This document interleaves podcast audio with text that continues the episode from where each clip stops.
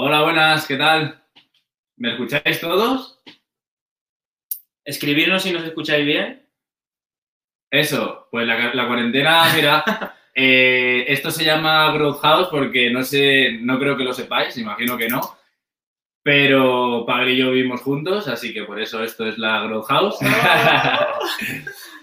y vale, veo ya los sí, que sí, Sí, sí, que sí. nos están escuchando.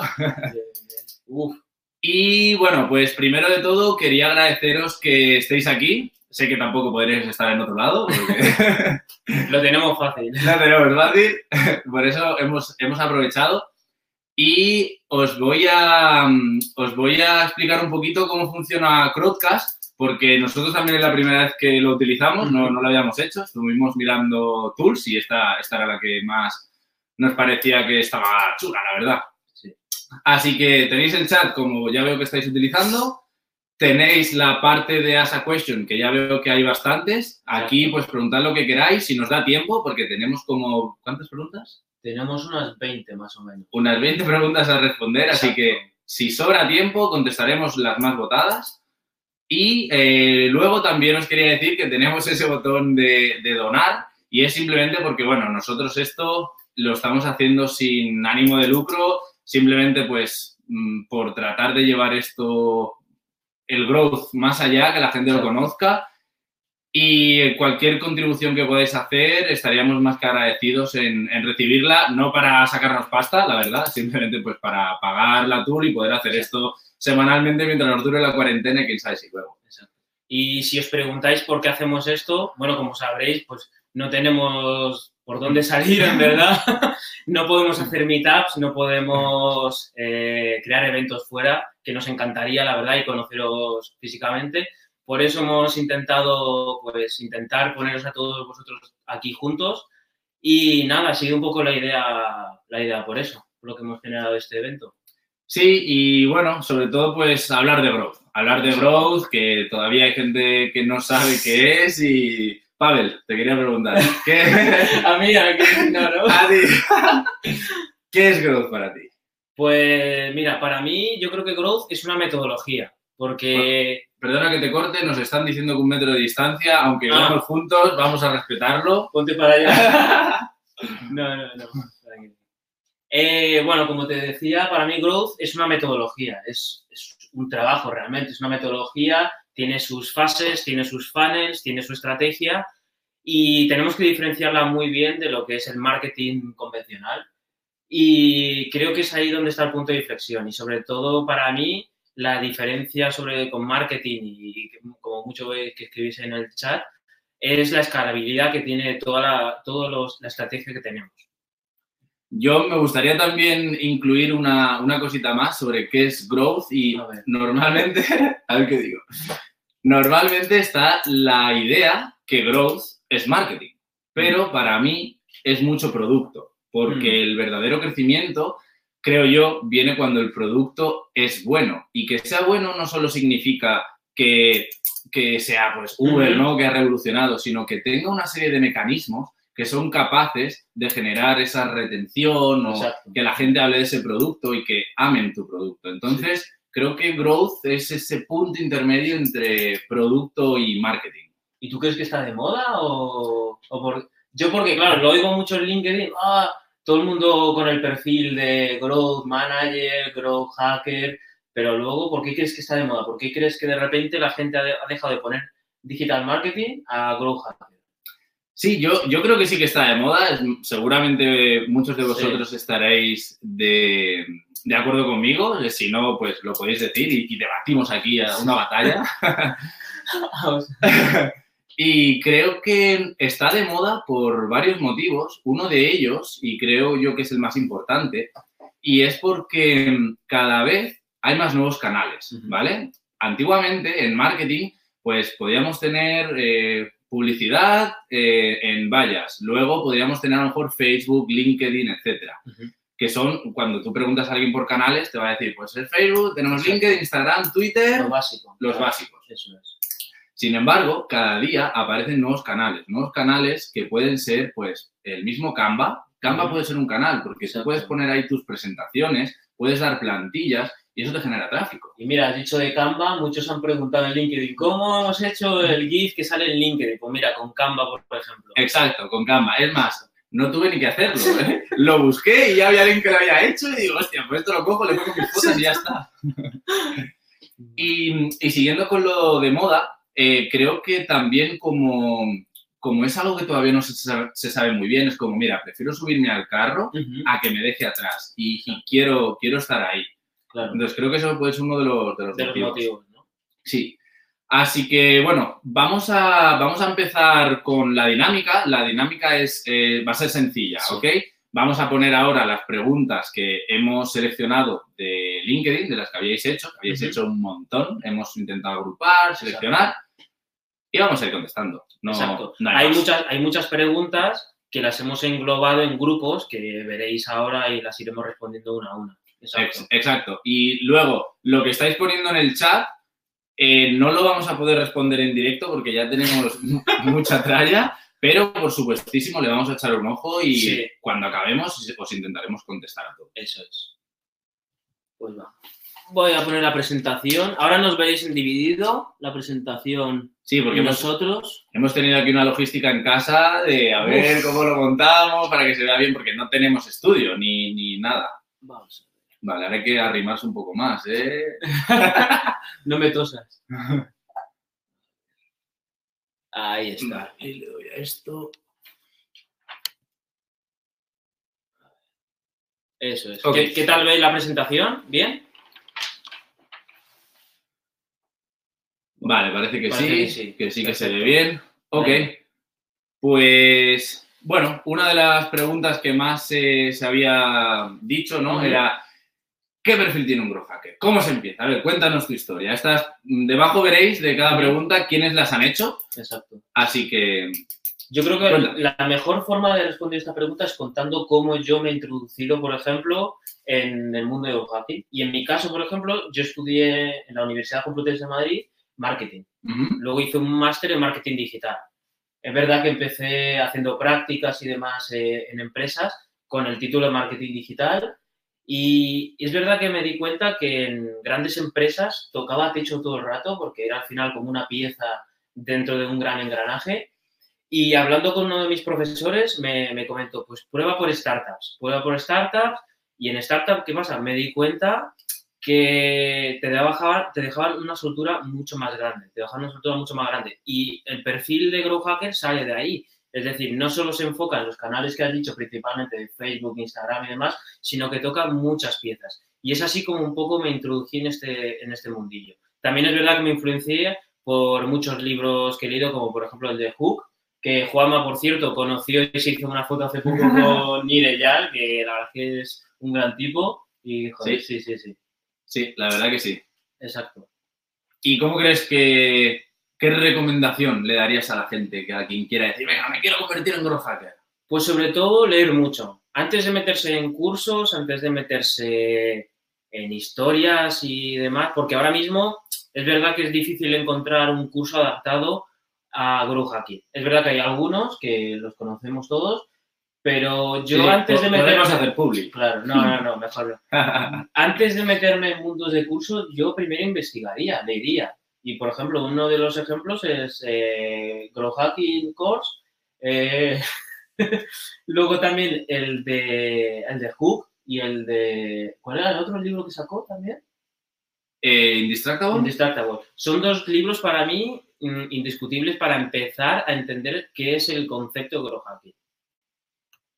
Pues si quieres yo te hago la segunda pregunta, Juanma. Claro. Y esta, mira, la ha preguntado Pedro Bravo y Carlos Macha, que te lo dejo en tu perfil en LinkedIn. Y es cómo se empieza un departamento de Grow Hacking desde cero, en una startup B2B y cuánto cuesta.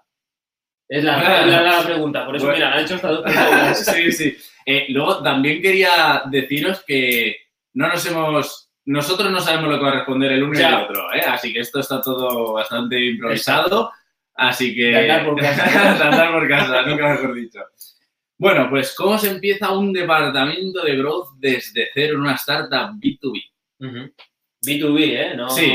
te vayas a mundo A y B2C.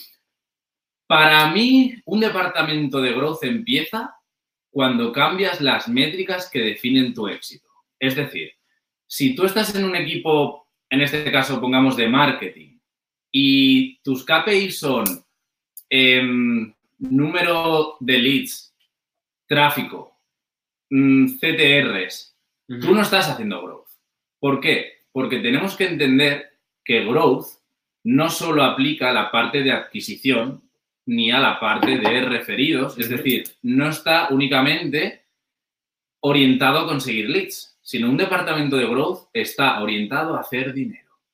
Ese es el objetivo final del cual... Y, más en B2B, porque el, el revenue que se mueve en B2B es mucho más grande. Es verdad que el proceso de compra o proceso de, de obtención es mucho más largo, sí. pero lo que se gana es mucho, mucho más. Exacto. Eso es. Entonces, desde el primer momento que cambiamos esa perspectiva y decimos, vale, no es cómo puedo conseguir leads esta semana, sino es cómo puedo hacer dinero cuando toda la empresa dice, vale, vamos a dar la libertad suficiente para que si vosotros creéis que si un comercial cuando llama, lo primero que tiene que decir es, em, ¿qué hora es? Vamos a hacer este experimento es, hay que hacerle caso. Entonces, por un lado es cultura y por otro es tener las métricas en la cabeza. Eh, en Growth nosotros decimos la OMTM, the only metric that matters, es decir, la única, métrica que nos, la, única métrica que nos importa. Y en eso hay que centrarse. Así es como se empezaría y, por supuesto, con el talento. Eh, que eso es lo difícil de encontrar en este mundo. Exacto. y con el talento adecuado, porque... Em, también dicen aquí la pregunta si externo o interno.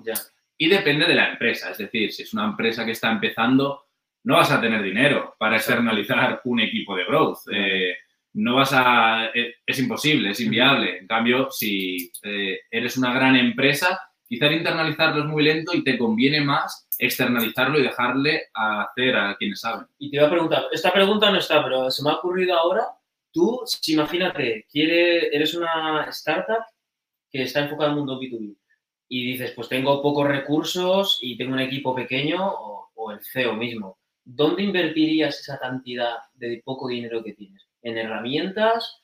¿En un equipo comercial? ¿Dónde, dónde lo invertirías? En conseguir clientes. Es decir, si hace falta que esos 20 euros sea para cogerme un bono de transporte, no ahora, para ir a la puerta del cliente o para ir a su negocio, yo voy a apostar por eso. Claro. Además es buena idea porque es al final el que te va a reportar ese revenue y el que te va a traer más dinero. Exacto, hay que centrarse siempre en los clientes. Vale. Ok. Pues la siguiente pregunta nos la hace Cristina del Ramo y es sobre la introducción al growth, es decir, la necesidad y por qué está de moda, buenas y malas prácticas. El, por ejemplo, el por qué está de moda lo hemos comentado, si quieres lo podemos comentar un poco más, pero sobre todo yo quería, y creo que por los comentarios que hemos leído, el tema de buenas y malas prácticas. Si podías explicar un poco. Claro, pues mira, con lo que está de moda, eh, también me gustaría incidir un poco en, la necesidad. ¿Por qué está de moda? ¿no? Eh, los canales de adquisición durante los últimos cinco años han ido aumentando. Los últimos cinco años acumulan un aumento del coste de adquisición por lead de un 61%, ¿vale? Entonces, eh, decimos, bueno, vamos a contenido, pero es que el de contenido ha subido un 57%. Por lo tanto, cada vez hay más competidores, cada vez hay más negocios que están empujando por las mismas personas. Así que llega un punto en el que se satura ese canal y necesitamos meter uno nuevo. Esos canales nuevos, para llegar de una forma rápida, necesitas ir con tácticas de growth y con una metodología con mucho proceso. Y aquí es donde vienen las buenas y las malas prácticas. Eso es lo que yo quería... ¿Qué es una mala práctica? Una mala práctica es venir con ideas. Diréis, ¿en serio? Sí, venir con ideas que se quedan en ideas es una mala práctica. Si vienes con una idea, tienes que esperar en, el sprint cuál es el día de tener ideas, desglosarlas y decir cómo las vas a implementar. Lo que no vale es llegar a la oficina motivado. ¡Hostia! mira, se me ha ocurrido. el metro se me ha ocurrido eh, implementar esta idea. Y vas y implementas. Yo creo que es lo peor que puedes hacer. Lo mejor es hacerlo, meterlos en el backlog y ya la estudiarás, ya la verás, pero creo que es importante lo que dices tú. Importantísimo. Seguir el plan. Importantísimo. Seguir el plan. Y, luego, como buena práctica, documentar. Documentar mm. todo. Porque si un experimento te funciona, a lo mejor dentro de un año te vuelve a funcionar. No tenemos que estar reinventando la rueda. Así que podríamos continuar con esta lista, pero os dejo con estos dos. Venga. ¿Cómo se diseña un proceso y se analizan experimentos? Sí, venía, esto viene un poco a relación con, con lo del anterior, por eso están aquí también seguidas, me ha venido al pelo. Sí. ¿Y cómo se diseña un proceso? Eh, en Growth tenemos seis fases. La primera fase es la de ideación, se hace un brainstorming, Un brainstorming. tú lo conoces mejor Sí, que sí, nadie. sí, sí. Y luego pasamos a la priorización. Ujú. Tenemos que entender cuáles van a causar mayor impacto. Tenemos incluso un sistema que se llama ICE Score. Ujú. Priorizamos las ideas por impacto, facilidad de implementación y en la confianza, ya sea basada en benchmarks o en nuestra propia experiencia, que la experiencia sí es un grado. Ujú. Y con eso decimos, vale, vamos a, a diseñar eh, lo que sería un MVT, un Minimum Viable Test. Diseñamos una prueba de concepto y lo lanzamos. ¿Qué funciona? Ejecutamos ese experimento. Que luego vemos eh, los resultados, lo documentamos todo, ya sea para bien o para mal, extraemos las conclusiones y sistematizamos. Con el análisis de esos datos, volvemos a idear nuevas. ¿Documentáis también cuando sale mal? Qué Sí. curioso. Sí, porque imagina, ¿Para no repetir el mismo proceso o por qué? para sacar conclusiones. Es decir, imagínate que hacemos un experimento de mm, bañadores eh, dos por uno, eh, Vale. algo brutal. Sí, una buena oferta, ¿no? Sí, Vale. ya no solo una buena oferta, sino vamos a imaginar el caso, ¿no? Hacemos un juego en Instagram en el que eh, tienes una parrilla y es como una especie de buscar a Wally, Vale. ¿Vale? Pero tienes que buscar eh, cuál es el estampado de unos Sí. calzoncillos y el que lo encuentre gana, ¿no? Imagínate que, que esto eh, podría volverse viral. Vale. Pero ¿qué pasa? Que a lo mejor lo hemos hecho en invierno. Ya. Joder, vaya error. Pues a lo mejor es Documentar, no hacer en invierno, ¿no? Ya por está. ejemplo. O a lo mejor eh, sacamos otra conclusión y decimos, ¿pero por qué? Si pensamos que todo iba a funcionar, ¿por qué creemos que no ha funcionado? Cierto. Pues a lo mejor. Instagram no era el canal. Es decir, ese experimento nos da conocimiento de lo que no hacer ujú. o de cómo mejorar. Y cuando documentas tú, por ejemplo, y vas a lanzar otro experimento, ¿qué haces? ¿Leer toda la documentación previa para no cometer los mismos errores? ¿O cómo...? Muy buena pregunta. Sí, porque claro, la documentación está ahí, imaginaros, 20 documentos, ¿qué vas a leerlo todos los meses? No. Buena pregunta, pero no.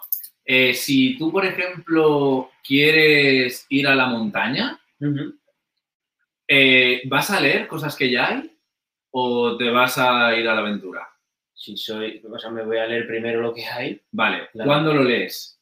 ¿Cuándo vas a ir? Claro, Vale, antes de ir. exacto. Entonces, si tú sabes que tienes experimentos, si tú lo tienes todo documentado, No, a lo mejor vale. experimentos de bañadores o de dos por uno. Aquí es muy importante cómo se, cómo No. se categoriza. Vale, vale, cierto.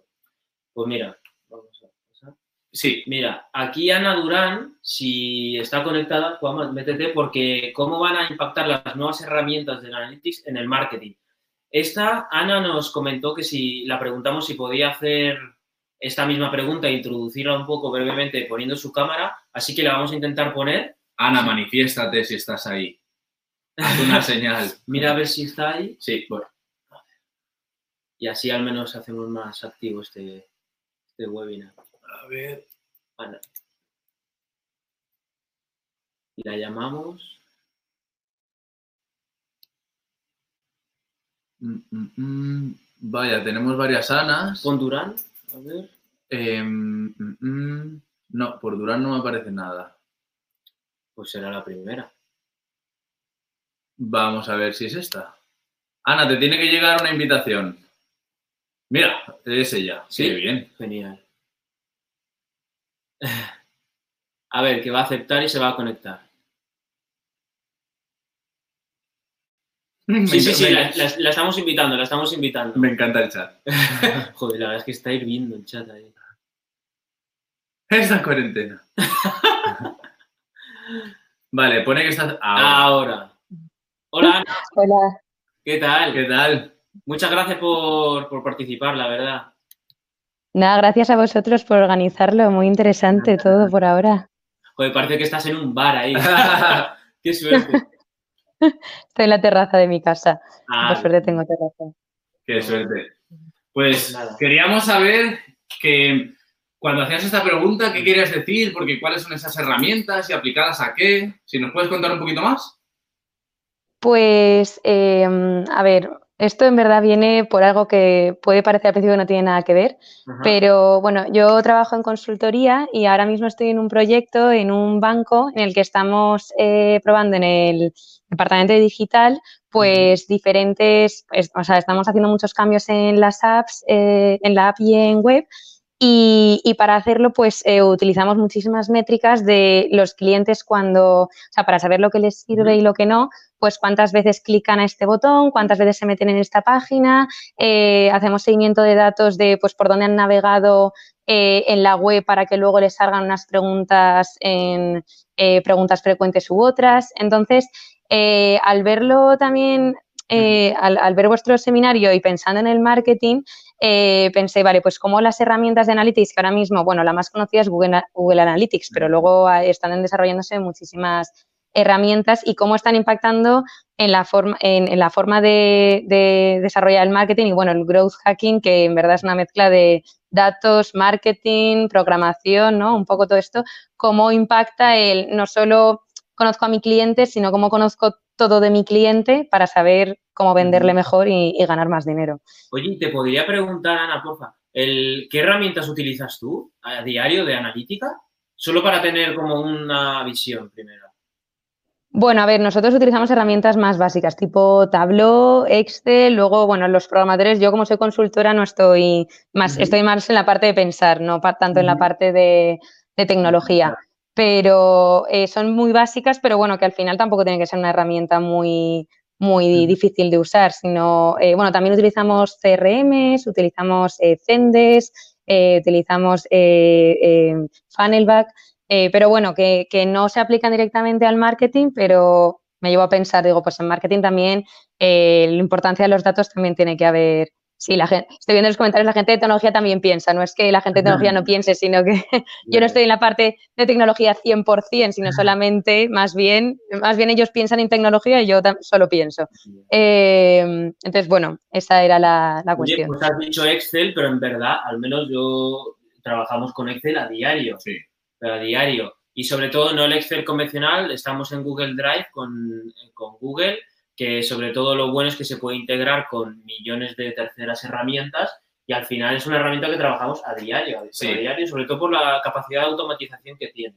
A mí, a mí me gustaría añadir una cosa a lo que ha dicho Ana, eh, sobre el impacto que puede tener y decía que, bueno, que normalmente pues somos los humanos, ¿no? Los que ponemos la inteligencia.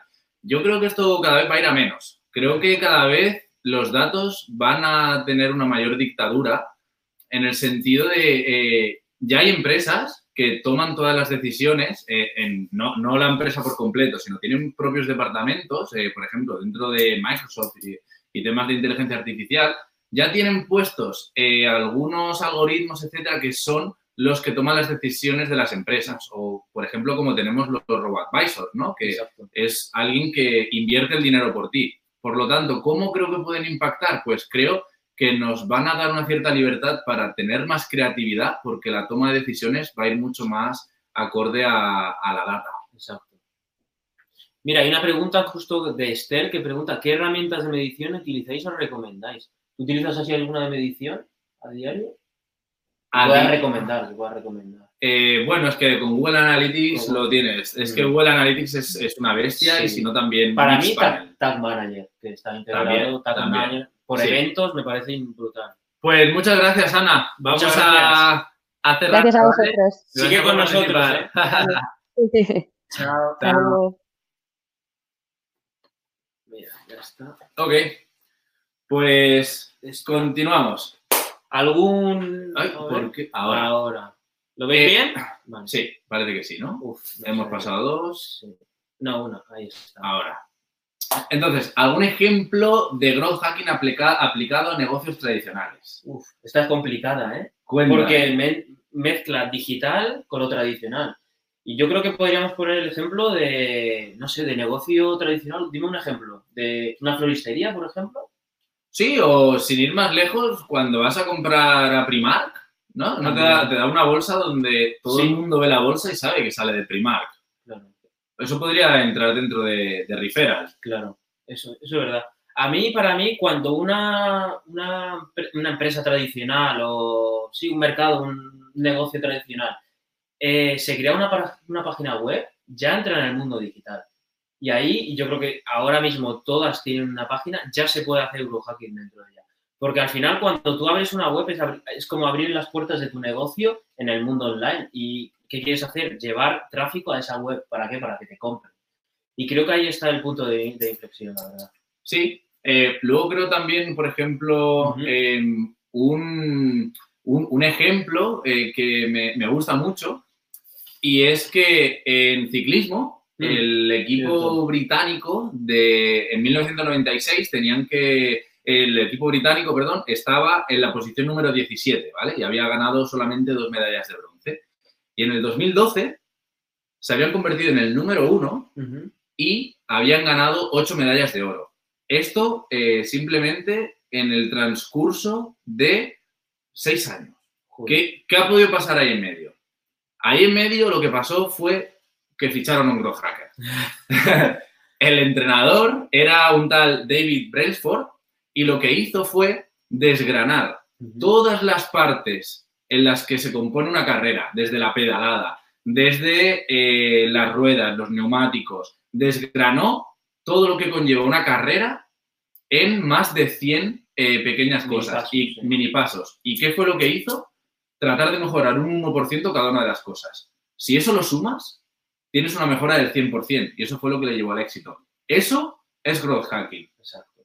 porque es analizar los datos y eh, aplicarlo. O, Mira, como dices, dice exacto, Moneyball, exacto. exacto. Moneyball, película súper recomendada. Sí, sí, sí. Ok, calidad o cantidad. Daniel Montero nos hace esta pregunta y pone ejemplos, claro. Claro, aquí cualquier persona, yo creo que del chat, por ejemplo, los que están ahora viéndonos, dirían calidad. Siempre, siempre se dice mucho, antes calidad que cantidad. Pero hay mil ejemplos de que es mejor cantidad. Y, por ejemplo, sin ir más lejos, si te vas al SEO, por ejemplo, tú cuando eh, dentro del link building es muy, muy interesante tener cuantos más posts mejor, porque trabajas dentro, el link building es- dentro de SEO es una parte, una pieza clave y creo que hay cantidad supera calidad. Es verdad que la calidad eh, tienes que mantener a las personas dentro de tu post, pero creo que aquí la cantidad te hace subir en el ranking de Google. Sí, y también por el número de keywords Exacto. a los que a los vas que te a posicionar. Eso Eh, es. Y ejemplos claros de esto puede ser Quora, Medium, que cada vez que alguien hace un post Exacto. es una nueva URL indexada. Eso es. Eso es. Sí, y Así que bueno, yo por eso digo que no siempre vayamos a calidad, que sí, por supuesto, pero es verdad que cuando no tienen los recursos o el tiempo, también es un buen ejemplo el que os he puesto. Sí, me gusta, me gusta. Mira, otros también están diciendo aquí eh, que cantidad de tráfico proveniente de keywords long tail, por supuesto. Exacto. Ok, ¿Qué métricas de retención recomiendas? eh, las métricas de retención dependen muchísimo sobre qué producto estamos hablando, porque si vendemos hipotecas, dime tú qué retención vamos a tener. Pero eh, creo que, por ejemplo, si hablamos de apps, pues también vamos a tener otro tipo. Por lo tanto, es una pregunta amplia. Yo te pongo Sí. el contexto, pero te voy a rebotar esta pregunta. Es ¿Qué que, métricas de retención recomiendas? es que está claro, es complicada. También tenemos que separar web, app y sobre todo el objetivo del producto. ¿Cuál es tu producto? Si quieres ponme un ejemplo y te digo alguna... Venga. Una app de intercambio de idiomas. Buen ejemplo. Buen Buen ejemplo. ejemplo. Pues mira, por ejemplo, aquí marcaría usuarios activos, creo que es una métrica de retención súper clara, porque nos está diciendo cuántas personas están utilizando esa aplicación, ¿no? Creo que es una... Y, por ejemplo, podría ser otra, eh, a lo largo, por ejemplo, de una semana, ¿cuántas veces te están usando? Creo que es una métrica súper interesante. Sí. Y ahora te voy a poner yo otro, venga, otro ejemplo. Ahora en una Venga, web. Venga, va, dispara. web.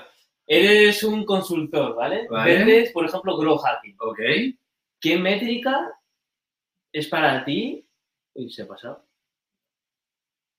¿Qué métrica sería para ti eh, la idónea? Es decir, vendes consultoría, por ejemplo. Vendo Ah, consultoría. Vendes consultoría a empresas. El Mac se te va a pagar. Hay Uh. que cargar. ¿Dónde está tu cargador? Perdona, perdona por el imprevisto, es nuestro primer webinar, así que voy a seguir yo con las métricas de, de retención. Em, métricas de retención. Si yo soy un consultor, realmente no soy escalable per se. Sí. Y mi métrica de retención, si yo lo que ofrezco son. Ahora, Toma, por favor. si lo que ofrezco son servicios. Es que esto, esto de andar por casa, ¿eh? Literal. Bien, bien, ya está. Em, los. em, eso, si yo estoy ofreciendo servicios, para mi retención eh, puede ser cuántas. el número de horas, cómo va creciendo a lo largo del tiempo. Por ejemplo, si yo empiezo con cuatro horas mensuales y de repente quieren ocho mensuales, entiendo que la retención está aumentando. Si me la disminuyen, eh, significa que estoy perdiendo eh, esa retención. Vale. ¿Vale? El siguiente. Uy, Aquí ya nos metemos en, temas tema. técnicos, ¿eh? sí, sí, sí. ¿Cómo scrapear información en LinkedIn? Seguro que eso es una pregunta que todos, que la mayoría de vosotros os hacéis porque nos habéis conocido a través de LinkedIn. Y si quieres, la respondemos los dos. Sí. si quieres. Mira, esta, esta pregunta eh, la había hecho Julián Villalobos Sí. y era un poco más completa, ¿no? Decía que Dataminer, que es, es otra herramienta, no funciona en LinkedIn, que cómo podemos hacer para sacar la información. Bueno, aquí hay muchas tools eh, que podríamos utilizar del estilo Link Helper, eh. Duxup, etcétera, que cada vez son más conocidas. O, Octo- mira, fíjate, lo- justo lo que nos decían. Pero la pregunta aquí es, cuando él nos decía de scrapear, exactamente qué queremos sacar. Porque Eso es importante. este tipo de software, como el que está ahí diciendo Xavier, está, está claro ahí. Pero si, por ejemplo, si queremos ir más allá, si queremos sacar información que otras tools no nos dan, ya nos tenemos que meter en, en faena. Nos tenemos que meter Claro. con Scrappy, con Selenium. Exacto. Claro, porque la gente, lo normal es, cuando tú oyes scrapear, yo lo normal que oigo a mi alrededor es, quiero sacar su email. Pero es verdad que, como dices tú, es muy interesante sacar mucha más información. ¿Dónde trabaja? Región, ciudad, eh, incluso de cuándo se logueó por LinkedIn, Sí. cuándo se dio de alta. O, Ese tipo de información es súper, súper interesante. o, por ejemplo, hace poco hice un post en LinkedIn en el que explicaba eh, que me iba a cargar a 4.000 personas de mi red, ¿vale? De, de golpe. Y me eliminó. ¿Y cómo iba a hacer eso? Pues mira, yo lo que hago es, yo tengo un spreadsheet donde se me va acumulando todos los datos de quiénes son las personas que más me comentan, quiénes son las personas que más me dan like, quiénes son las personas que visitan mi perfil. Por lo tanto, yo tengo siempre ahí como un área de, tengo que decirlo, mis favoritos. No, son los que más engagement generas con tu contenido. Pero es algo que lo que dices tú se puede aplicar a cualquier negocio. Es decir, buscar qué son los clientes o fans que más te siguen. Es verdad, son los que más te recomiendan. sí, Sin ningún tipo de trabajo encima, te hablan bien de ti. Exacto, y, y luego eh, es muy importante pensar para qué lo vamos a utilizar, porque sí, está, es muy manido el invitar a alguien para enviarle un mensaje para tratar de vender, porque es lo que hace el 99% de los que hacen lead generation en B2B, es eso, no, no estoy diciendo ni que esté mal ni que esté bien, ¿eh? hay mejores Exacto. y peores formas de hacerlo, pero hay muchas más cosas que se pueden hacer. Por ejemplo, yo en un proyecto eh, he llegado a sacar toda la información de cambios de empleo y de cada cuánto la gente hace formación para tener un histórico de los que están en marketing, cuánto tiempo pasa entre que hace un curso y otro. ¿Por qué? Porque cuando se va acercando a la media, si decimos que cada ocho meses alguien hace un curso nuevo, cuando lleva siete meses que esa persona no ha adquirido un curso nuevo, es el momento de hablarle. Eso es darle una capa extra Sí, de, de está. inteligencia a- Artificial, al ¿no? scrapear. Eso es muy bueno. Y así que pasamos. Sí. Técnicas de growth enfocadas a ventas B2B. Mira, esta es para ti seguro, porque si no lo sabéis, Juanma es el experto de B2B por excelencia. Esta además, esta pregunta, he visto que estaba aquí en el Ask a Question. Ah, Mira, fíjate, está. hacks eficaces para vender B2B en LinkedIn. ¿Ves? Me, me sonaba. Sí. Anda, y una, una intro de Grow Hacking para Dummies siempre va bien. Ok, eso mm, pues lo podríamos preparar para el viernes siguiente. De momento vamos a, a mirar aquí la parte esta de técnicas de growth enfocadas a ventas B2B. Vale. Y data. Es decir, para mí todo se basa en data, ¿ok? Un ejemplo. Mira, Yo puedo tener, yo puedo tener dentro de mi web una tool como puede ser Lead Feeder, como puede ser... And Lead, por ejemplo, han dicho. Sí, pero esta sería distinta. Ujú, Lead Feeder te dice qué empresas están visitando tu web a través de su IP. Es decir, si tú primero has conseguido X información, esa información la implementas en o tu CRM o un otro CRM y le das una alerta para que cuando X empresas que a ti te interesan machea la IP y entra en tu web, te puede llegar una notificación que te diga, hey, Telefónica, por decir algo, acaba de ver tu web. Sí.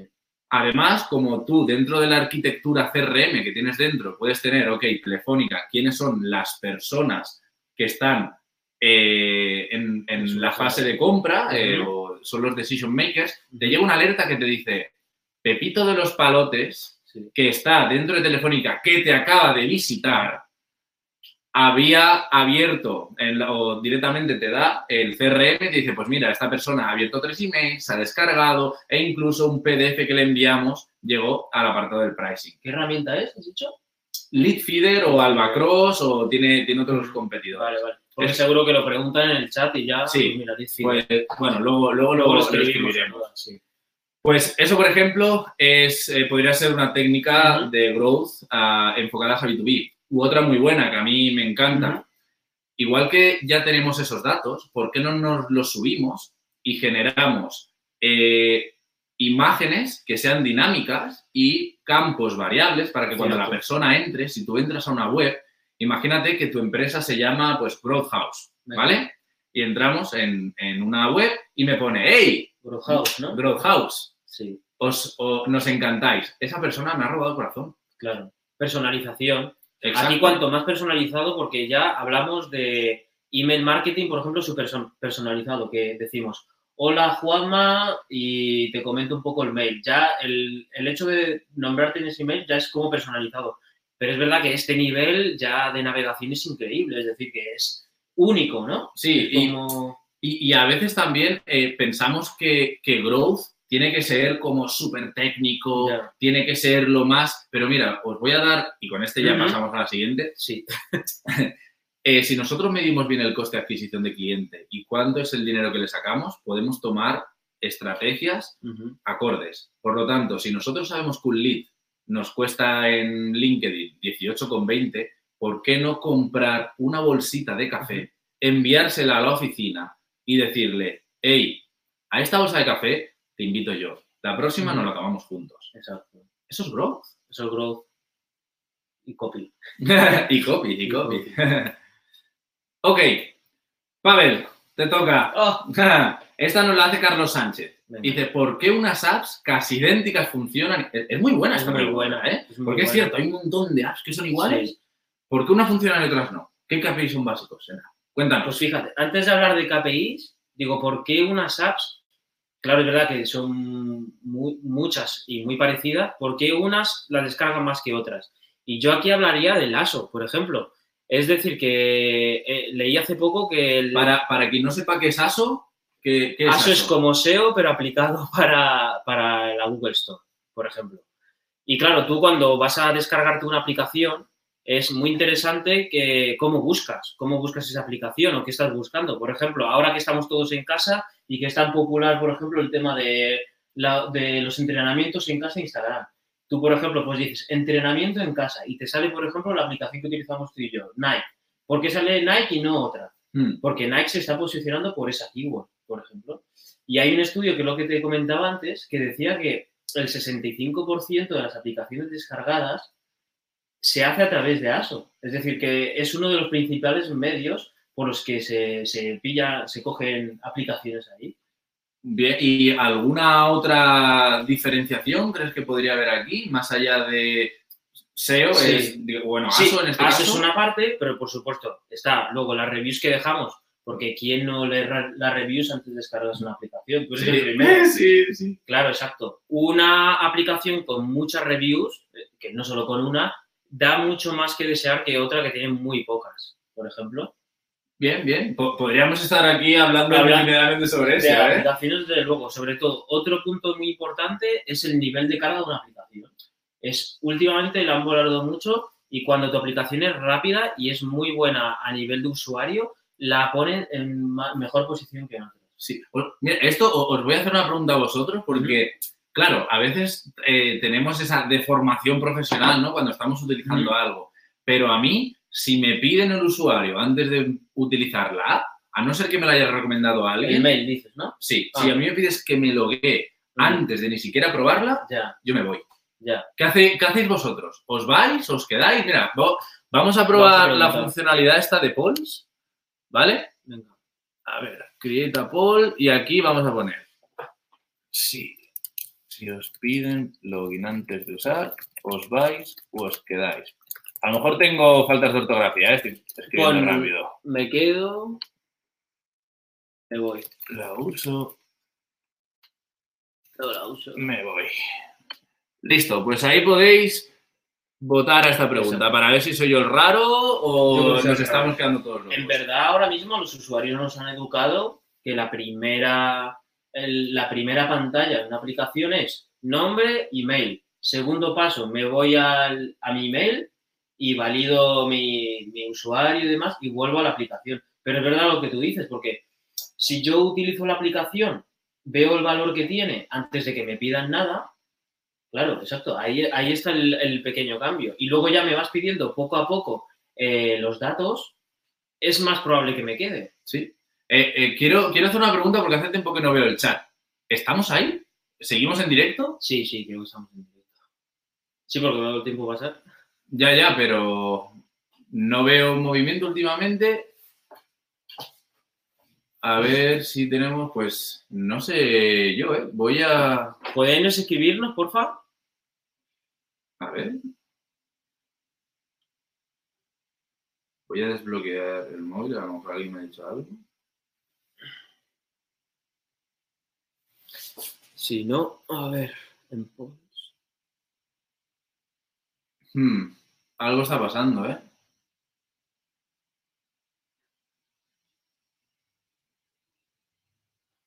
A ver, eh, Fernando. Igual el chat se ha bloqueado o algo.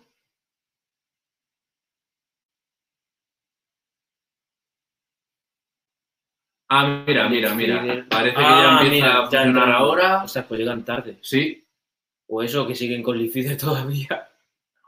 Estáis grabando esto. ASO. Wow, vale, parece que tenemos un pequeño retraso. Ahora ha llegado todo de golpe. Madre mía. Ok, todo bien. Vale, perdona, es que como no veíamos el chat, era como a ver si estamos hablando aquí. Vale, nada, vale. Perfecto. Ok, Pues vamos a pasar a la Venga. siguiente. ok. Eh, perdonad, pero Sí. esta es la primera vez que utilizamos esta herramienta, la primera vez que hacemos un Sí. webinar. Y disculpad. Nada. Mira, ¿cómo integrar Growth Loops en un modelo de app? Vale, esta pregunta nos la hizo Fabio de Matos y eh, vamos a hacer lo mismo que hemos hecho con Ana antes. Sí. Vamos a llamarle eh, A porque si es una pregunta un poco abierta y la gente dirá que es un Loop, que es el Exacto. modelo AARR, así que vamos a Es una pregunta compleja, la verdad. Fabio de Matos, ¿estás ahí? Haznos una señal. Ah, mira, dice que el chat se quedó pegado, pero el streaming ok. Vale, vale, Pues vale. mira, vamos a invitarlo con Sí, Fabio, voy a buscarlo. que le he visto antes comentando, así que... Guay. La verdad es que es una pregunta bastante compleja, muy, muy compleja, porque tiene muchos conceptos dentro de los que podemos eh, debatir. Mira, ahí está. Vale.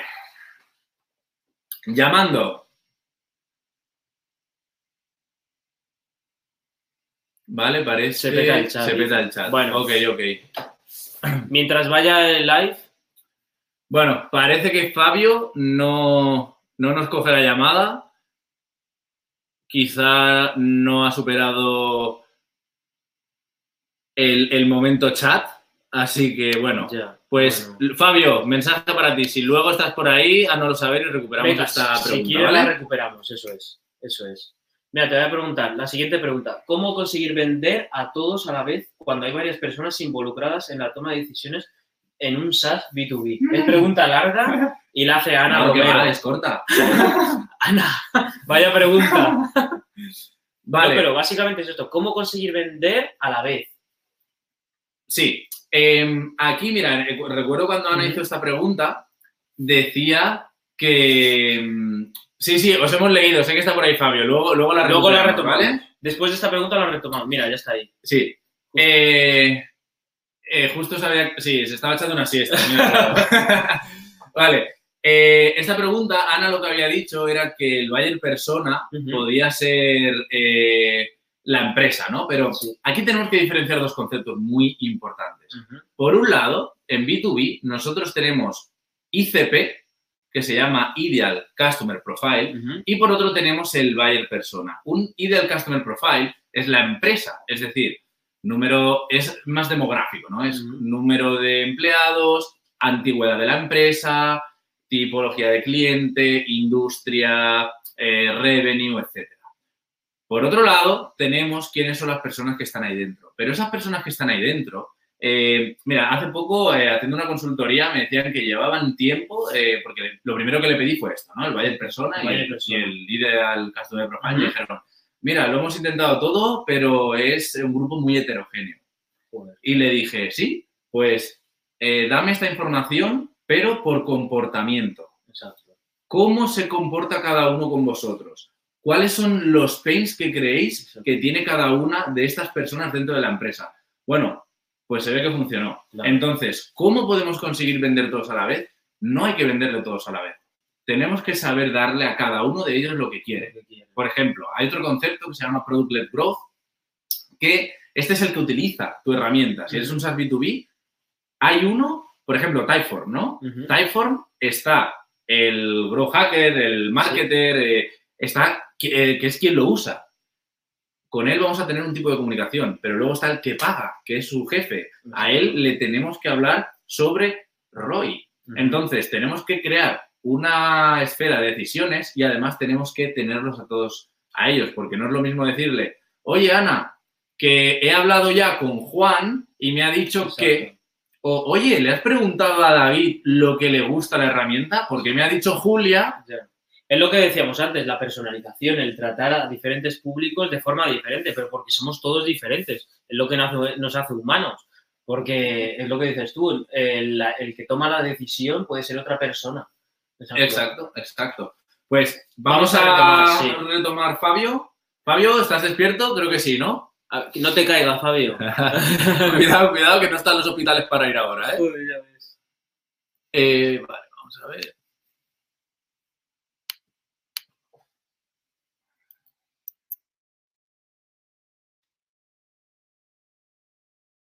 Vamos, Fabio. Tú puedes, confiamos en ti. Cógelo, Fabio. ¡Cógelo, Fabio! Cógelo. Rejected, Fabio. Madre. A ver, llámale. Fabio, última oportunidad. Aceptado. Aceptado. Ahora sí, un aplauso para Fabio, por favor. A ver, a ver. Se le olvidó el. A ver, que está entrando, ¿eh? Mira, mira, tiene, tiene ya Tiene, fans, tiene ¿eh? seguidores. Sí. César está aplaudiendo. Fabio, Hola, buenas. ¿Me ¿qué tal? Bien, bien, bien, aquí. ¿Qué Pasando tal? el rato. No estarás en casa, ¿no? ¿Eh? No estarás en Ah. casa. Me parece que sí, habéis acertado. Bien, bien, Bien. justo se me, había- se me cayó, bueno, estaba experimentando cortes, al hacer refresh se me, se me, se me salí de la- del webinar. Vale, pues bueno, si nos puedes explicar un poquito más, eh, Sí. porque claro, a- Claro. vamos a partir de la base que todo el mundo sabe que es un cross loop, ni todo el mundo sabe que es el modelo Claro. así que a ver cómo puedes hacernos esta Exacto. pregunta para todos los públicos y en lugar de ser tan abierta, a ver Vale. si puedes encauzarla un poco. Vale, sí, a ver, la verdad es que yo aún no lo tengo muy claro, ¿eh? La diferencia entre las dos cosas. De hecho, de ahí viene mi pregunta. Entonces, eh, es, hay- veo que hay como una, como una línea, ¿no? Una delgada línea entre, entre ambos conceptos. Entonces, el, el modelo AR, pues es el, el panel pirata, ¿no? Eh, Adquisición, activación, retención, revenue y referral, ¿no? Eh, por el, el user journey, ¿no? Que va a través de todas esas fases, ¿no? Con las métricas en cada fase, etcétera. Y luego tenemos los growth loops, que es como un, es un modelo de crecimiento pues, compuesto, ¿no? Y entonces el- la- es un sistema cerrado, un sistema circular que tiene como un input y te devuelve un output. Y con el output reaprove- uy, perdón, eh, reaprovechas eh, para tener más input, ¿no? Normalmente, pues, eh, usuarios o también puede ser algún tipo, algún otro tipo de beneficio.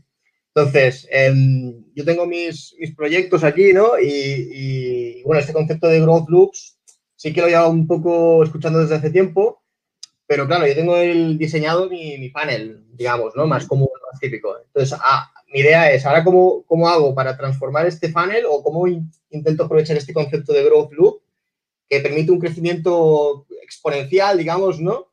Eh, dentro de, mi modelo de funnel más, más convencional. O lo que es lo mismo, yo a veces veo un funnel pirata, pues tal que también podría ser un growth loop, porque al final tienes la parte de referral. Que, con la que puedes obtener más, más usuarios, luego tienes la parte de retención, que puedes maximizarla también. Al final, no, no es un poco parecido, eh, depende de cómo lo enfoques. Vale, te, te voy a poner un ejemplo y digamos, el funnel pirata es, Sí. son las fases por las que pasan las personas dependiendo de las métricas y los KPIs que nosotros tenemos. Los loops son aceleradores de estas métricas. Por Para que vayan ejemplo, pasando a fases. exacto. Es. Y para reaprovechar y optimizar al máximo. Eh, una de las métricas más importantes para medir un growth loop es el tiempo, eh, to- el time to complete, Claro. por ejemplo. Entonces, imagínate que una persona que ha sido adquirida, luego es activada, pero eh, a la hora luego se retiene, pero luego no paga. Imagínate, utiliza un free trial y luego no paga. ¿Qué hacemos? Bueno, pues a lo mejor te podemos decir que si invitas a un amigo vas a seguir teniendo un poco más de uso. Podemos decir que eh, si se lo pone en su web un batch va a tener eh, más uso o si, por ejemplo, si se nos cae. eh, es decir, la idea de un growth loop es colocarlo en esas partes del funnel donde tú necesites aceleración. Vale, vale. ¿vale? entendido. Mira, hay un ejemplo, tío, hay un ejemplo muy bueno.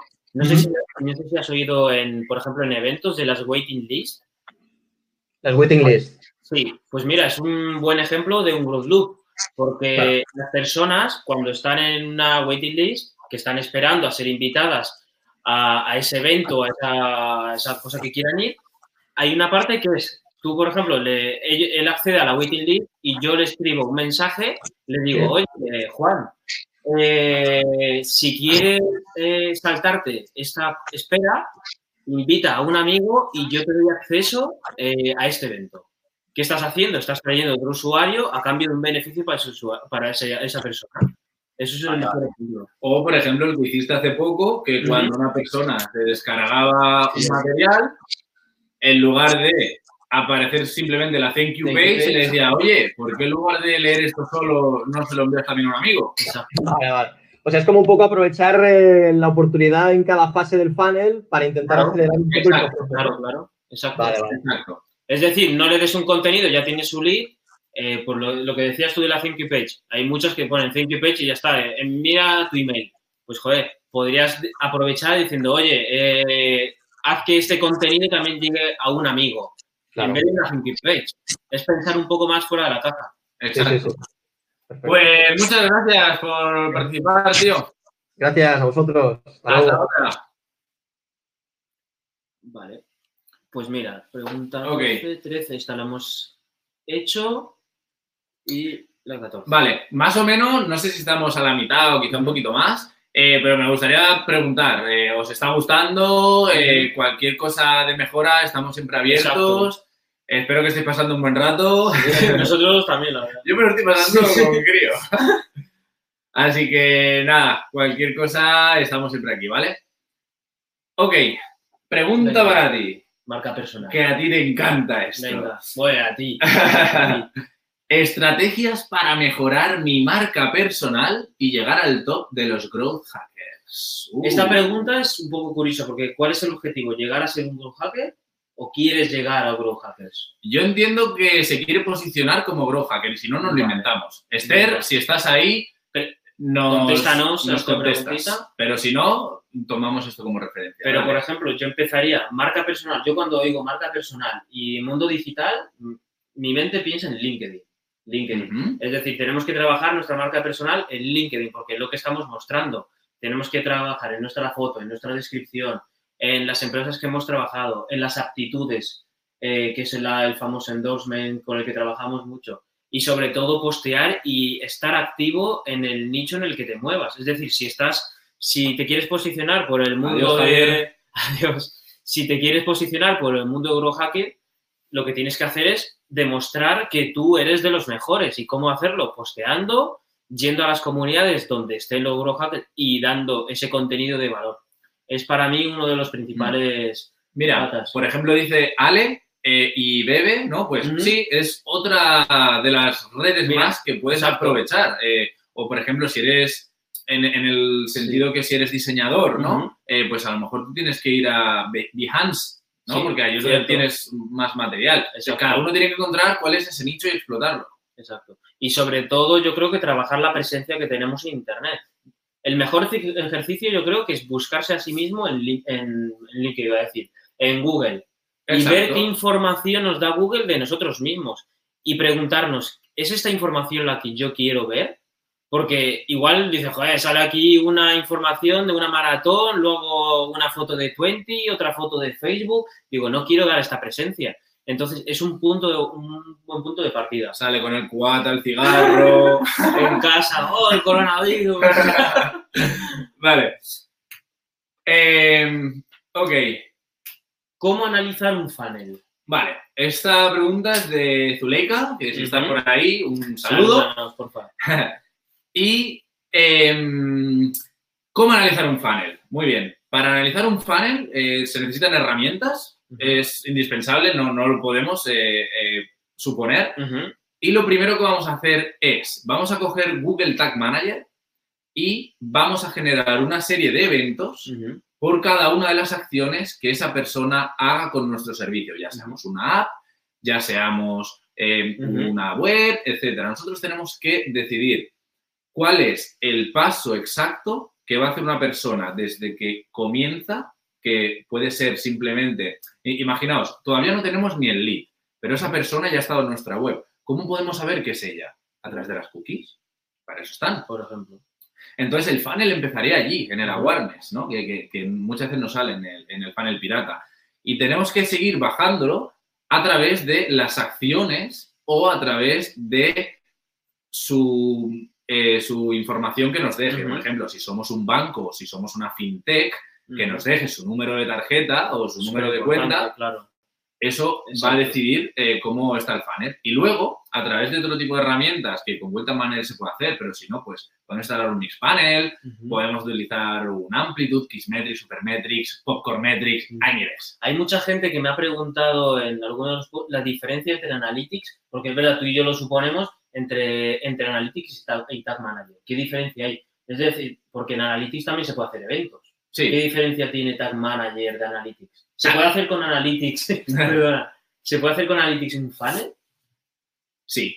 Eh, Tag Manager es eh, un contenedor donde vamos a tener las, eh, vamos a aglutinar, ¿no? Pues Facebook, los píxeles, es. Google Analytics, es, las cookies morirán. Sí, pero hasta entonces las vamos a aprovechar. Claro. Luego habrá otra cosa. Luego hay otra cosa. Bueno, eh, entonces, eh, eso, vamos a ir analizando Google Tag Manager o con Google Analytics o con Xpanel o eh, de la forma que nosotros creamos que, que tenemos que hacerlo y vamos a ir viendo cómo son las caídas. A través de un análisis de cohortes, vamos a ver eh, todas las personas que entraron el lunes, cómo se comportan en domingo. Vamos a ir viendo una caída. Ah, esto es el NDI 7, ¿no? Que se llama. Luego tenemos el NDI 30. Eso es. Y vamos viendo cuál es el comportamiento a través de un funnel a lo, largo del tiempo. ¿Vale? Siguiente.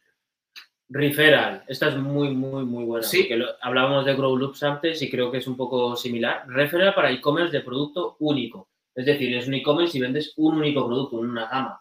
Sí. Pues mira, aquí cosas que se me ocurren que se puede hacer. eh. Por ejemplo, es eh, para e-commerce de producto único también a veces puede ser para formación. Un certificado. Un certificado. Un certificado es un indicador de eh, que hemos eh, que estamos intentando hacer un ¿no? Porque tú ahora estás tan orgulloso de tu certificado que yo que lo comparto. Exacto. Si nos centramos más en e-commerce de producto único, ¿qué puede ser producto único? Un producto único podría ser, pues, ¿Una mesa? una mesa. Un mueble, ¿no? Un mueble, Exacto. por ejemplo. ¿Cómo hacemos un referral de e-co- para e-commerce de producto único? Mm. Pues Yo creo que para mí aquí es siempre cuando es un producto único y trabajamos sobre este producto, es hacer upgrades. O, Exacto. eso O es, cross- cross-selling, por ejemplo. Exacto. Por ejemplo, eh, que te compres una mesa y eh, a todos los que han comprado eh, esa mesa les llevas un unboxing tan Exacto. espectacular que lo tengas que compartir en redes sociales. Exacto, por ejemplo. O eh, un referral que te viene una notita dentro Ujú. que te dice, ¿quieres las sillas a fuego? Exacto. Ah, eh, tienes un 2 por 1 si las compras con un amigo. Eso es. Por ejemplo, Por ejemplo. este tipo de cosas po- podrían servir. Vale, siguiente pregunta. Mira. Mejores herramientas para intent marketing, Pavel. Uh. Si alguien no sabe qué es, pues cuenta. Pues básicamente, intent marketing, digamos que es aquella persona que ya tiene una idea de qué va a comprar y está simplemente bicheando. Es decir, qué hay en el mercado, en qué marca me lo compro. Por ejemplo, eh, se me han roto las zapatillas y estoy decantándome por Adidas, Nike o Reebok. Pero yo ya sé que me voy a comprar unas zapatillas porque ya tengo el dinero y sé que por ahí está la, mi decisión de compra. Entonces, por ejemplo, una herramienta muy buena, que yo creo que es de las más potentes ahora mismo, es Intercom. Intercom y Drift, por ejemplo. Que el onboarding que hace dentro de la página es alucinante. Que es, por ejemplo, eh, lo hablamos el otro día de segmentar, eh, si una persona visita dos, tres o cuatro veces tu página web, les vas diciendo diferentes chats. Por ejemplo, no sé si, no sé si has visto Intercom alguna vez, pero por ejemplo, para un nuevo usuario te dice, hola, pero si ya has visitado la página y ya tengo tus datos, ya te puedo Mm. personalizar el mensaje. Sé que si estás buscando, buscando zapatillas, por ejemplo, por la cookie, porque he visto anuncios o porque me has venido a través del pixel de Google y sé que estás ahí buscando esas zapatillas, irte con el mensaje personalizado. Muy bien, me gusta, me gusta. Eh, veo también por ahí gente que, que también hace Salesforce. preguntas sobre, eh, sobre Salesforce, porque claro, aglutina tantísimos Claro. datos que puedes eh, hacer un tipo de personalización brutal. Alucinante. Pero Salesforce creo que es con Pardot, ¿no? El- porque Salesforce creo que es un CRM. Sí, bueno, claro. Ah, Luego vale, tiene el App Exchange eh, y dentro tienes... eh, Bueno, pues- mira, HubSpot, claro. Sí. Exacto. Ok, Vale. Pues te pregunto yo, ¿cómo integrar los silos en empresas grandes? vale. Esta pregunta es muy, muy buena. Ujú.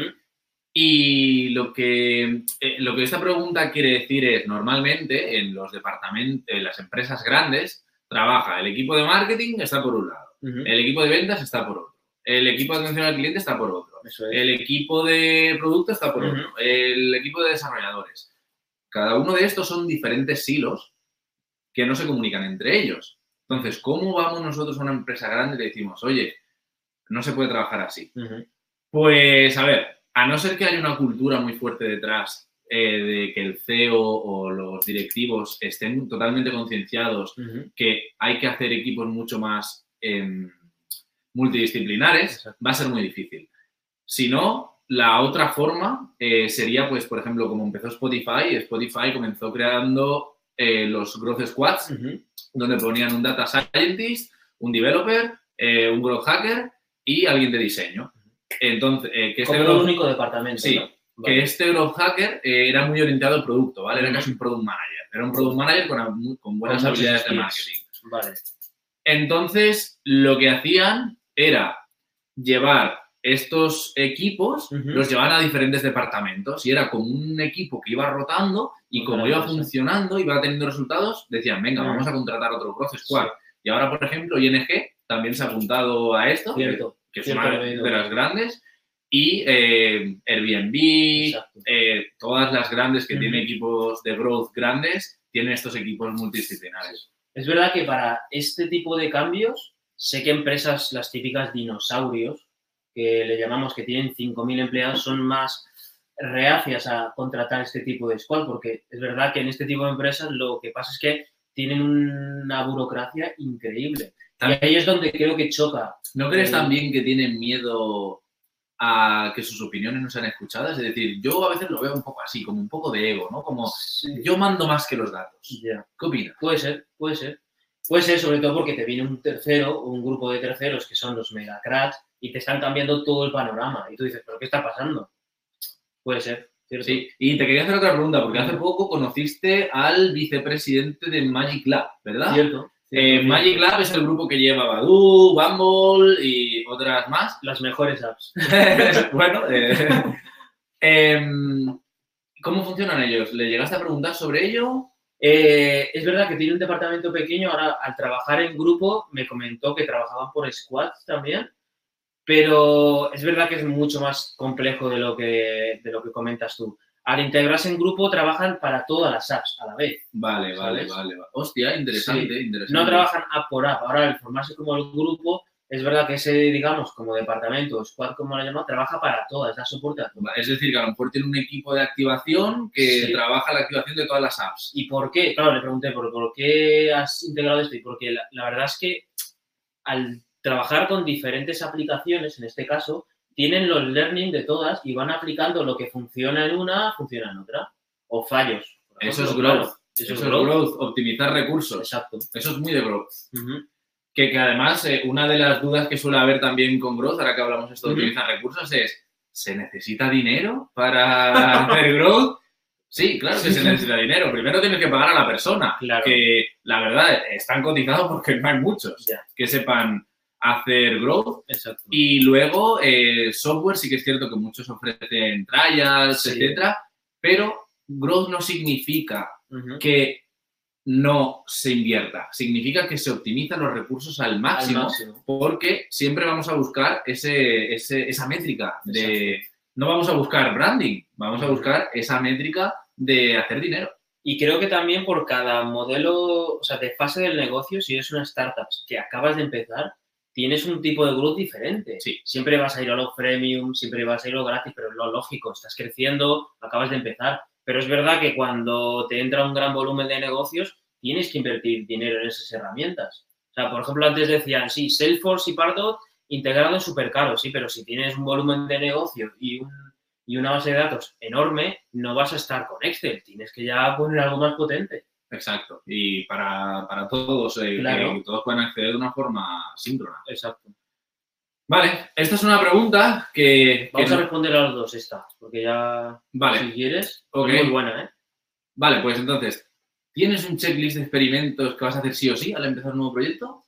Yo, checklist, mi- la- el primer proyecto que hice, que fue hace bastante tiempo, no tuve ningún tipo de checklist, pero me di cuenta que a lo largo de diferentes proyectos dije, joder, hay muchas pautas que se están repitiendo, entonces, ¿por qué no ponerlas, documentarlas como dijiste, dijiste antes y ponerlas sobre papel? ¿Qué es lo que hizo esta, al crear este tipo de checklist? Ahorrarme tiempo. Claro, claro.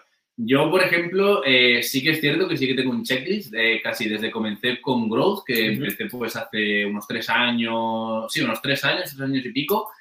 Todavía conservo ese checklist. Tengo un spreadsheet con más de mil hacks que, lo siento, no, no os voy a compartir. Esto es toda mi carrera, están en un spreadsheet, en un spreadsheet. Y, ¿sabes uno de los checklists que tengo siempre puesto ahí, que es de, de revenue? ¿Cuál? pedir nuevamente, si alguien todavía no ha donado y se ha, y se ha- y se ha añadido ahora, es el momento. Mira, qué buena, buena, buena. Siempre pensamos en revenue. Hemos Sí, sí. visto nuestro coste de adquisición. Pues eh, ahora tenemos que ver el lifetime value, ¿no? Tenemos Exacto. que ver si nos sale a cuenta eh, estas herramientas. Pero es como todo, en verdad. Es como todo. Como todo. Así que, eh, solidaridad. vale. eh, Gabriel Morteruel dice que si seguimos algún modus operandi Ya de- ya definido con todos los clientes. Fíjate, es lo- un poco lo que comentábamos antes de la checklist, ¿no? Es decir, después de diferentes tipos de proyectos en los que nos hayamos visto involucrados, si vemos algún tipo de pautas, lo que comenta. Y yo, en mi caso, sí. Sí, en mi eh, caso, sí. además creo que también, eh, por ejemplo, yo siempre cuando a lo mejor alguien me dice, bueno, que necesito consultoría, primero que pregunto, digo, ¿qué datos tenéis? Exacto. ¿Cuáles son los datos que manejáis? Porque si no Dame hay datos- acceso primero, porque hay muchos que eh, hasta que lo consigue, tela. Exacto, entonces hasta ¿me das, eh, ¿me das acceso? ¿Me das datos? ¿Qué datos tienes? No, no, eh, somos un MVP. A ver, en un MVP sí, se puede hacer growth, pero tiene que hacerlo el fundador. Exacto. No vas a contratar. Alguien externo a hacerte el MVP, porque si no. Vale, eh, pregunta si necesitamos una becaria virtual. Quizá si esto continúa así, dependiendo Pues cómo vaya, a lo mejor, igual. quién sabe. Así que. vale, esta es muy buena también. Si formamos a empresas y cómo trabajamos como freelance. También es eh, Gabriel, eh, que- Ah, porque hay gente que ha hecho varias preguntas. Y sí, eh, por ejemplo, una de las cosas, ah, una de las cosas que, que tiene el growth, o al menos para los growth hackers, y, y fijaos, estamos aquí en casa y muchas veces estamos, tío, mira esta herramienta, mira esto. Compartiendo siempre. A nosotros nos encanta, esto nos encanta. Entonces, eh, para mí, el, el poder ofrecerme como mentor, como consultor a otras empresas, a mí me da ese extra de conocimiento que voy a, a recibir Vas a divertirte en tu caso. Exacto, sí, sí, sí. voy a divertirme. Entonces sí, eh, formamos a empresas, trabajamos con ellos, conocemos gente, pero sobre todo eh, lo hacemos porque vemos que es necesario. Exacto.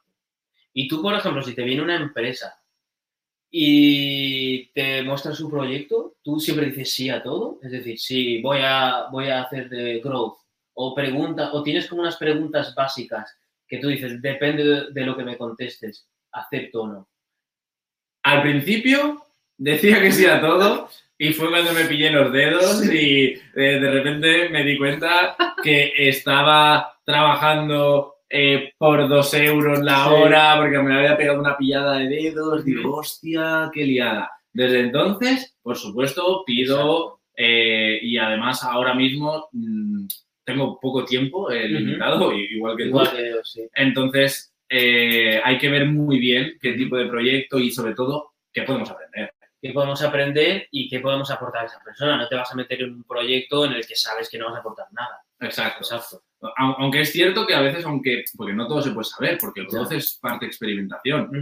Mola mucho cuando sientes esa adrenalina de, uff, no sé si estoy preparado del No todo. sé si estoy preparado, es muy buena. Esa es muy buena. Como cuando hemos encendido el vídeo. ha sido lo mismo. ha sido tal cual, era como, hostias, ¿eh, ¿qué pasa? Mira, fíjate que al final no, no teníamos ni cargador. vale, Hacks, mira. Jesús Pérez. Madre mía. esto, em, bueno, sé que quieres contar lo del iceberg, así que... Sí, porque adelante. es verdad que mucha gente, pero mucha gente, tanto a mí como a ti, te pregunta, dime algún hack para, yo qué sé, Pinterest, dime algún hack que sepas de Instagram que me traigan usuarios. Pero la verdad es que al final, detrás de estos hacks, lo que dices tú y iceberg, nosotros vemos el hack, pero para mí yo veo todo el trabajo que hay detrás, es decir, toda esa experimentación, toda Experiencia. experiencia, cómo activas esos usuarios. Y es verdad que al final, tú, vosotros lo que veis es esa parte de, wow, ha metido este plugin y ha conseguido 10.000 usuarios. Pero claro, no estás viendo todo el trabajo que hay detrás. Sí. Y ese es parte de nuestro trabajo, en verdad. Exacto, eh, mucha investigación a lo largo del día y mm, quiero poner otro, otro símil. ¿no? Y es, eh, no sé si habéis visto alguna vez al campeón del mundo de ajedrez jugar, eh, torneo, no sé si, si alguien lo ha visto, que, que diga que sí, porque esta persona juega 37 partidas a la vez contra 37 contrincantes y los gana a todos. A todos. ¿Por qué? Esta persona va de tablero en tablero, mirándolo, mueve, mirándolo, mueve, mirándolo, mueve. Porque ya ha visto tantísimas jugadas que solo con ver tiene esa intuición, que realmente la intuición es el algoritmo de aprendizaje, que ella sabe dónde tiene que mover. Entonces, cuando se preguntan por hacks, los hacks tienen un tiempo de vida limitado. Sí, El primer pop-up, no, el primer banner tuvo un 78% de conversión. claro. Eh, a día de hoy, un banner en Facebook no llega ni al 0,01. ¿Pero por qué? Porque ya estamos acostumbrados, ya, ya es algo que entra en nuestra vida cotidiana, ver banners, ver pop-up. Exacto. Entonces, growth, eh, los hacks, etcétera, son la consecuencia de un modelo de experimentación, un modelo de investigación Ujú. y, sobre todo, experimentación. Exacto. Experimentación, una y otra vez, cuanto más experimentos hagas, eh, cuanto más rellenes esa, esa documentación, más recursos vas a tener.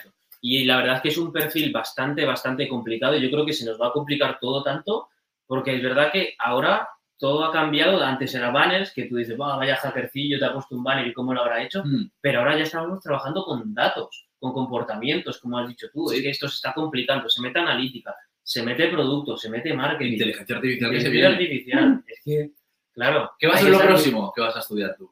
Uf. Yo, fíjate, hice hace poco un curso de producto que me encantó. Y la verdad es que me metería sobre todo en tema de analítica. Analítica. Sí. Bien. porque no la controlo. Es verdad que hay, hay, yo no controlo de todo, pero la analítica es algo que me gustaría mejorar profesionalmente Mm, y creo que es algo donde podría aprender mucho y sobre todo aplicar a esas diferentes patas. muy bien. ¿Y tú? A mí me gusta mucho cada vez más el user experience. Es decir, me, eh, por ejemplo, Apple Watch eh, me encantaría, porque ahora mismo todas las cosas que hay en Apple Watch eh, son adaptaciones de lo que hay en un móvil. En un móvil. Pero la user experience, la interfaz que tiene el Apple Watch es totalmente distinta. Entonces, para mí yo ya lo estoy viendo como que es un nuevo canal. Exacto. Ya tiene un App Store el Apple Watch. ¿Quién está ahí? ¿Quién está estudiando? Yo ya estoy estudiando Exacto. eso. Cuando llegue, diréis, dime un hack. Y Claro. es el iceberg de nuevo. ¿vale? Estoy ya estudiando desde ahora y cuando esto reviente, pues yo ya tengo un, un aprendizaje que esa persona que acaba de entrar no tiene. Exacto. Exacto. Vale, pues hasta aquí han llegado las preguntas. Sí. Vale, ahora esto para quitarlo era desde aquí, ¿verdad? Bueno, casi se hace de noche. sí, sí, sí, joder. Vale, pues vamos a mirar un poquito las, las, las preguntas que habéis hecho aquí, ya que estamos. Sí, Eh, por 28.